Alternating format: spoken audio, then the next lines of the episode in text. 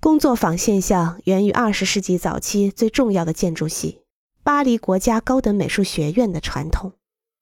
当时，学生居住、工作在遍布巴黎各处的小公寓里。随着专家讨论会的进行，一辆大马车，在法语里是工作坊，来来回回到学生们的住处收集他们的绘图。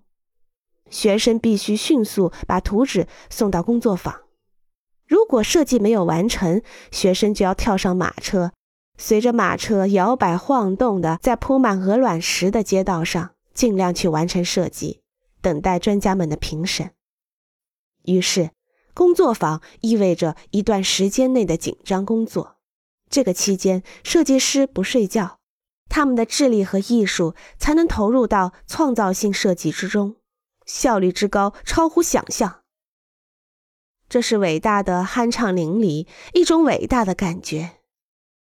我和合作伙伴们在工作坊里通宵达旦的，以专业建筑师的身份继续体验这种感觉。